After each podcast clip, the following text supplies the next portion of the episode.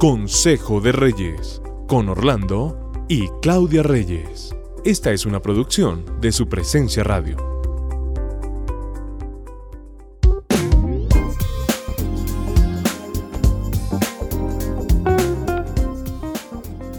Como siempre, un gusto saludarlos desde nuestro devocional Consejo de Reyes. Recuerden siempre que pueden escuchar el programa en Spotify, en YouTube o en el SoundCloud que ustedes pueden encontrar en todas las plataformas digitales. Qué bueno estar con ustedes hoy tratando un tema que las personas solteras nos piden que tengamos temas para ellos, para las personas que tienen proyectos de casarse o que definitivamente pues no lo tienen mucho en sus proyectos. Y una de esas preguntas frecuentes nos llevan a, hablar de que si será mejor estar soltero o es mejor estar casado. Yo creo que es una pregunta que, que se puede hacer mucho las personas allá en la intimidad de su cuarto, caminando, pensando, ¿será mejor que me caso o me quedo soltero? Incluso cuando les gusta una persona, ¿cierto? Preguntarse eso, ¿es mejor soltero o mejor me caso? Recuerdo que en mi época había un título de un libro que se llama, que pues me llamaba la atención y se llamaba ¿Con quién me casaré?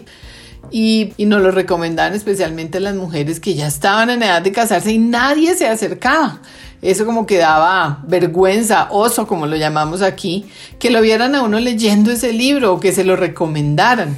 Era como que le estaban diciendo a uno, ay pobrecita, nada que se casa, nadie se acerca.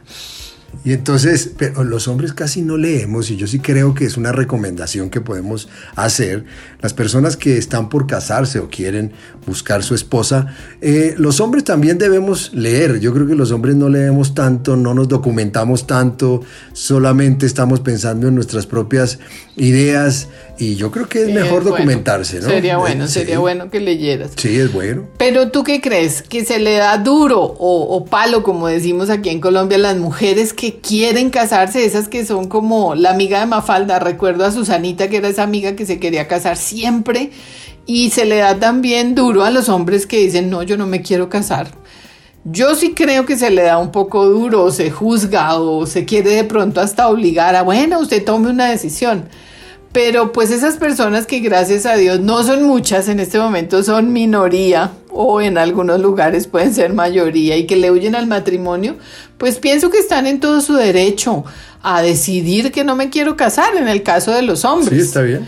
Es bueno, están en su derecho y es mejor que eso esté claro, me parece importante. Lo que pasa es que tenemos que mirar ese deseo si es por no tener un matrimonio pero sí aquellas personas que quieren es solamente eh, no actuar bajo un compromiso de matrimonio, eso sí tenemos que revisarlo, porque hay hombres, hay hombres que quieren vivir solamente eh, convivir con alguien eh, o estar un momento con una persona, con una mujer, y eso no hace nada bien. Pero también las mujeres están entrando en esa, en esa idea de querer no tener compromisos y querer estar simplemente teniendo una, una relación que hasta tiene relaciones sexuales y no se comprometen. Sí, también se está viendo mucho.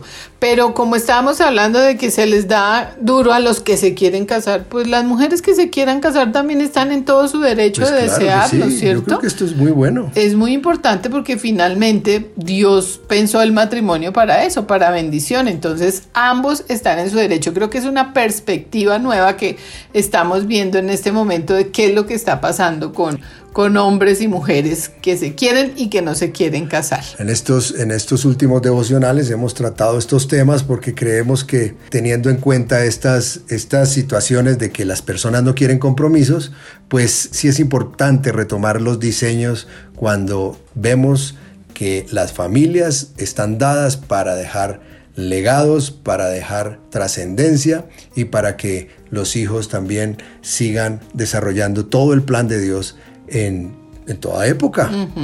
Pero ¿qué tips podemos darles a esos solteros en el caso de los hombres? Yo creo que ser soltero es exigente, ¿o no? Sí, pues mucho. Y nosotros los hombres tenemos que también prepararnos para un futuro matrimonio. Yo creo que el aporte de un hombre es muy importante para un matrimonio. Un hombre que tiene que entregar seguridad, confianza, que tiene que entregar provisión a una familia, a una mujer, eh, se debe empezar a preparar, por lo menos eh, estar limpio en sus ideas, limpio sexualmente, limpio en su economía, y eso es parte de la preparación que debe tener un hombre y, no, y, no, y apartarse de todo lo que lo pueda llevar al desorden, a desorden en todas las áreas de su vida, para que nosotros podamos ser eh, hombres que aporten a una futura relación y no deje amarguras por ahí, en las calles. ¿Cierto? No se puede pensar, mejor me quedo soltero para darme la gran vida y el desorden, ¿cierto? La idea es que Mateo 5.8 dice, bienaventurados los de limpio corazón, porque ellos verán a Dios. Pero desde el lado de las mujeres yo podría pensar y decirle a los hombres que hay mucha estigmatización en cuanto al matrimonio y es normal que les dé pereza conquistar. A veces es normal si la imagen que tienen del matrimonio es que la princesa se convierte en una bruja cuando se casan. ¿Qué opinas de eso? ¿Crees que los hombres piensan así o tienen ese temor? Sí, yo, yo veo hombres muy inseguros frente a mujeres que tienen mucha participación ya en la economía, en los trabajos, que toman bastantes decisiones y pueden eh, tener muchos temores frente a mujeres que no em, se quieren nivelar ni ser complemento en una relación. Primera de Corintios 7, 1, 2 dice, ahora, en cuanto a las preguntas que me hicieron en su carta, es cierto que es bueno abstenerse de tener relaciones sexuales.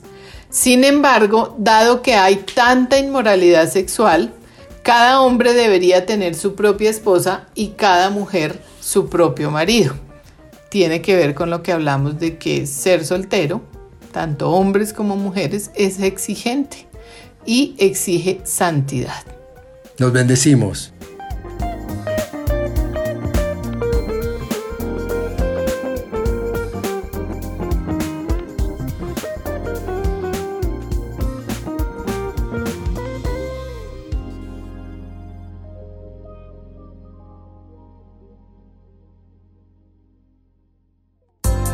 Acabas de escuchar Consejo de Reyes por su presencia radio.